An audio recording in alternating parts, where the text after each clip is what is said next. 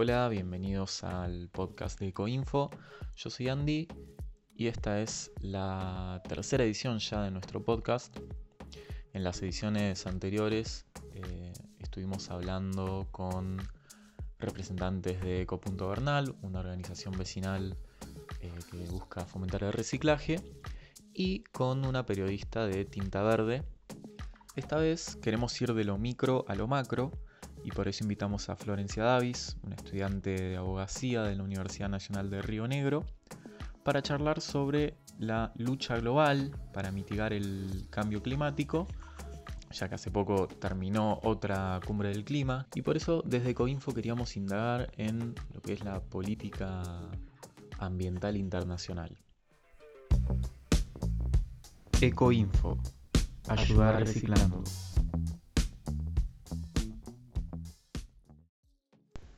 Una de las primeras cosas que se nos viene a la cabeza cuando pensamos en el cambio climático en los últimos años y la, política internacional sobre el cambio climático es el Acuerdo de París. Por eso primero quería preguntarte eh, de qué va el Acuerdo de París y cuál es su importancia. El Acuerdo de París es un tratado multilateral que tiene como fin que los estados que son parte eh, se fijen objetivos para poder lograr mantener el promedio del calentamiento global por debajo de los 2 grados Celsius. Eh, eso va a girar en torno de poder reducir las emisiones de gases de efecto invernadero, más que nada, como, principal eh, política ambiental. Eh, fue un tratado que fue negociado por 195 estados que formaron parte de la conferencia de la ONU por el cambio climático en 2015 en la ciudad de París, por eso se llama Acuerdo de París. 187 países lo firmaron y lo ratificaron y hay 10 países que lo firmaron pero no lo ratificaron. Eh, hay una diferencia entre, esta, entre esto de la firma y la ratificación. La firma es cuando el representante del Estado eh, lee, digamos, el acuerdo y puede decir, bueno, sí, esto es lo que mi país negoció, esto es lo que, lo que llegamos a negociar, esto está bien, y lo firma eh, como diciendo, bueno, está bien, esto, en esto es en lo que estamos de acuerdo. Y la ratificación es cuando eh, ese tratado pasa a formar parte del ordenamiento jurídico de cada país. Eh, por ejemplo, acá en Argentina la ratificación implica que el tratado pase por el Congreso eh, y después que si se aprueba, que el presidente lo, lo, apruebe, digamos, o lo vete. Están las dos opciones. Hay países que tienen la posibilidad de que la firma implique también la ratificación por parte del representante de ese país, pero eh, por lo general la mayoría de los países eh, la firma y la ratificación son dos pasos distintos. Y en este tipo de acuerdos o de tratados internacionales, ¿qué rol vendría a ocupar cada país? Cada país cumple el rol eh, que puede, se podría decir. Em, en el 2011 se creó un grupo de trabajo para poder desarrollar el, acuerdo. Entonces eh, todos los países iban eh, ofreciendo propuestas de lo que debería decir el texto del tratado y se empezaron a intentar eh, poner de acuerdo. Entonces, junto con científicos, se pudo llegar a establecer más o menos objetivos determinados para cada estado, dependiendo del desarrollo que tiene ese estado, la población, eh, las emisiones de gases de efecto invernadero para eh, que no, todos los estados eh, tengan el mismo objetivo, sino que cada uno pueda hacer lo que realmente puede y está a su alcance. Podríamos decir que hay países que son más responsables que otros, que tienen una mayor responsabilidad en este tema. El problema de mm, la palabra responsabilidad es que en derecho implica eh, un deber de reparar un perjuicio que vos originaste por eh, incumplir algo a lo que te obligaste. acá los países no van a tener responsabilidad eh, en ese sentido porque el tratado no impone penalidades o castigos para los que no cumplan con los objetivos porque es un tratado voluntario. parece contradictorio que todos se obliguen a algo que después no, no pasa nada si no cumplen, pero eh, el hecho de que llegaran a ponerse de acuerdo no es menor. No, fue nada sencillo y es un paso enorme para empezar. Eh, y de todas formas, que el tratado no especifique ninguna sanción no significa que no haya consecuencias. Eh, un ejemplo es lo que pasó con los incendios en Brasil, donde el, presidente de París dijo que se iba a oponer al tratado del Mercosur con la Unión Europea si Brasil no respetaba los objetivos del Acuerdo de París, digamos que las políticas ambientales de Bolsonaro no, vienen siendo acordes a, los objetivos. y si bien Francia es un país solo, digamos, de la Unión Europea, también tiene su influencia. También te quería consultar sobre los gases de efecto invernadero, que es lo primero que se nos viene a la cabeza cuando pensamos en eh, lo, que genera el cambio climático. Pero, ¿hay otros factores? ¿Se tienen en cuenta otros factores? ¿O principalmente la emisión de, gases de efecto invernadero? Y en esta cuestión se pone como núcleo a los gases de efecto invernadero porque son la principal causa de calentamiento global, pero no a los gases de efecto invernadero como lo imaginamos del tráfico, las fábricas liberando humo, o sea, no solo la utilización de carbón, sino también otros factores que implican que las emisiones aumenten, como puede ser la deforestación, el desarrollo irresponsable de la ganadería, de la agricultura. Eh, hay un montón de, otras eh, políticas ambientales que se deben llevar a cabo y no solo la reducción del carbón como combustible fósil. ¿Cuándo empiezan a reunirse los países para tratar la cuestión ambiental? Porque me imagino que no es algo nuevo y que para llegar al, Acuerdo de París hubo un recorrido importante. La primera vez que los estados se reunieron para tratar eh, este tema de medio ambiente fue en 1972, en la conferencia de Estocolmo, Ahí se trataba de buscar una planificación del desarrollo que tuviera un enfoque integrado y, coordinado con el uso racional de los recursos. Eh, lo que pasó ahí, bueno, hubo algunos problemas, como que la Unión Soviética estaba en desacuerdo porque Alemania Oriental no podía participar porque no era miembro de, de pleno derecho de la ONU. China estaba en conflicto con Estados Unidos, había divisiones entre países desarrollados y en desarrollo. Eh, pero empezó a tomar forma institucional el programa de las Naciones Unidas para el Medio Ambiente. Así que bueno, eso fue un avance. Eh, más que nada lo que se buscaba era poder encontrar un equilibrio entre la necesidad de desarrollo que había quedado después de, la destrucción masiva que había habido en la Segunda Guerra Mundial y empezar a preservar los recursos naturales. Era como dos eh, cuestiones que chocaban y que se necesitaba encontrar un punto medio. Después, en 1987, se, creó el informe de Brundtland, que fue encomendado por la ONU para poder evaluar la problemática ambiental. Y lo que se pudo determinar de ahí fue que la pobreza estaba relacionada con el abuso de los recursos naturales y de la contaminación, porque los países con menos recursos no, podían llevar a cabo las políticas eh, necesarias, las políticas adecuadas para poder proteger a los ecosistemas. Eh, los países que están en desarrollo, los países eh, con menos recursos, los países más pobres, o como se le quiera llamar, tienen otras prioridades anteriores a proteger el medio ambiente, claramente. Por más de que sea importante, siempre hay cuestiones que son. Que tienen mucho más peso, por ejemplo, la alimentación, ¿no? No, podían estar concentrados, digamos, en cuidar el medio ambiente cuando claramente tenían muchísimos más problemas como la hambruna eh, y entre otras cuestiones, ¿no?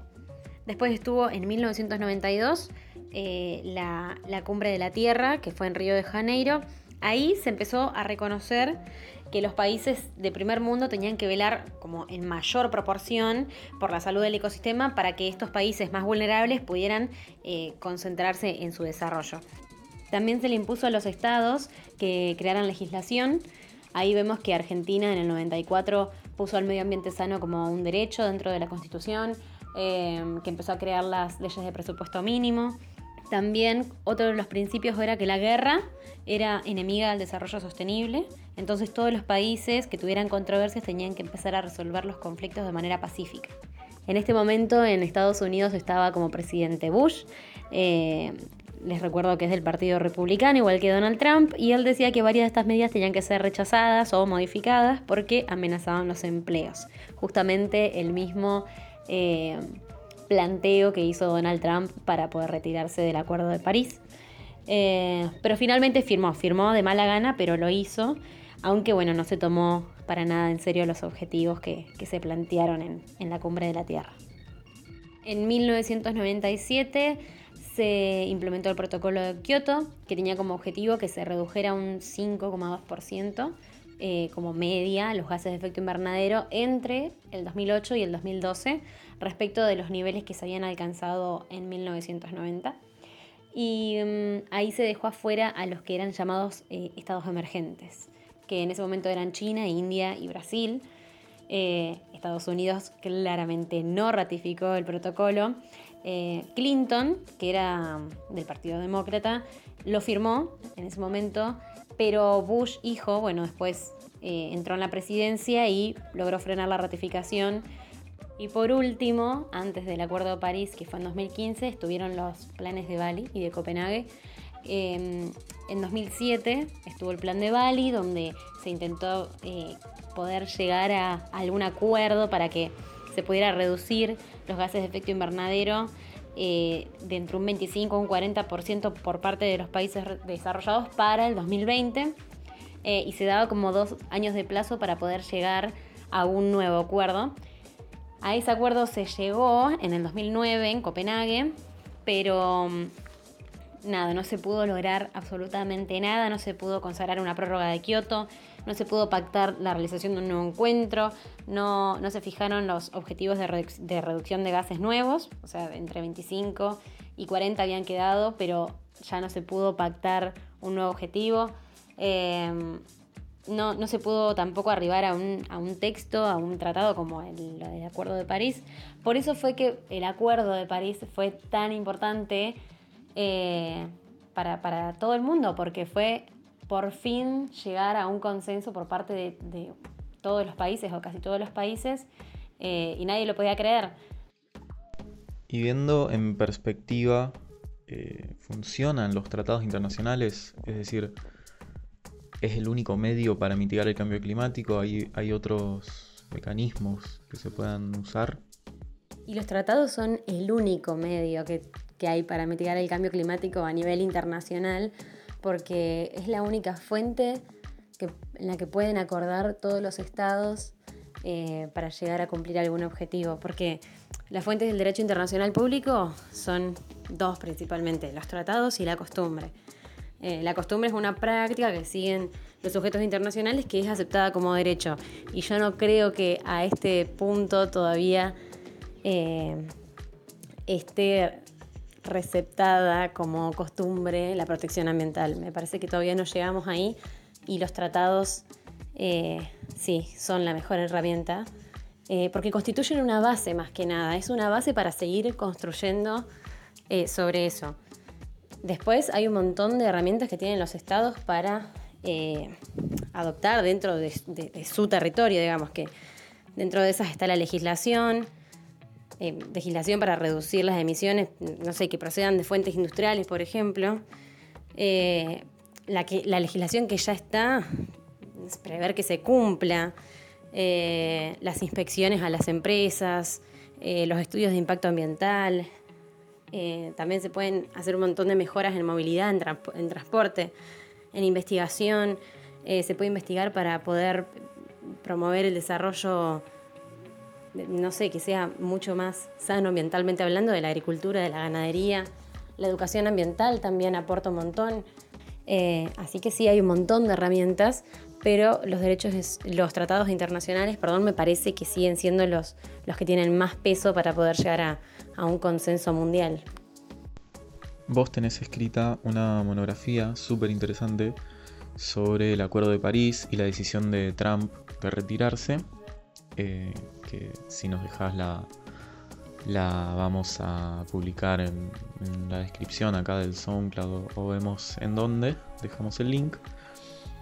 Eh, y en esta monografía se es como mucho hincapié en la cuestión económica y en, el factor económico de la lucha por el cambio climático o la no lucha por el cambio climático. Y quería preguntarte sobre esto, sobre los intereses económicos que hay detrás de las decisiones de cada país o de, por ejemplo, de Trump de retirarse del Acuerdo de París. Los intereses económicos entran en juego porque los países van a intentar perder lo menos posible en las negociaciones sobre, sobre medio ambiente. Más que nada porque atrás de toda la contaminación eh, hay un montón de, empresas que se están beneficiando de eso y, que obviamente obran con, complicidad del Estado. Entonces, eh, los estados saben que ganar en salud ambiental eh, automáticamente les va a significar que van a tener que perder en un montón de otros sectores y un montón de ganancias con las que las empresas vienen tapando esto. Yo para hacer la monografía me centré más que nada en el, en el discurso que dio Trump para, justificar el retiro del Acuerdo de París.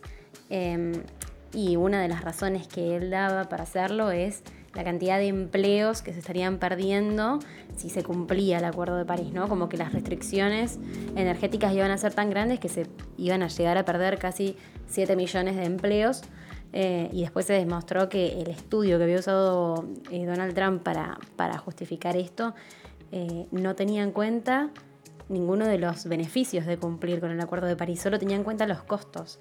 Y que mm, si se tenían en cuenta los beneficios de, cambiar, de evitar el cambio climático, que entre esos estaba el aumento del nivel del mar, las tormentas que iban a ser más fuertes, la mayor propagación de enfermedades, que si los beneficios de evitarlo, se tenían en cuenta los costos de, cumplir con el, acuerdo, de, generar estas políticas, eh, iba a ser eh, incluso positivo, o sea, que se, iban a dar vuelta y no iban a ser para nada comparados con lo que había dicho el presidente. Em, pero bueno, eh, cumplir con este acuerdo implica dejar de pensar en la economía a corto plazo y empezar a centrarse en la economía a largo plazo. Y hay que ver cómo cómo eso también afecta al gobierno. Por eso no, no es eh, solo el interés económico lo que hay acá eh, en juego, sino también hay intereses políticos, porque eh, hay que ver el respaldo que le dan los propios votantes a, la cuestión. yo encontré una, página de, de, estadísticas de Estados Unidos para la monografía y decía que el 67% de los, de los demócratas eh, dijeron que tendrían eh, que lidiar con el cambio climático eh, como prioridad.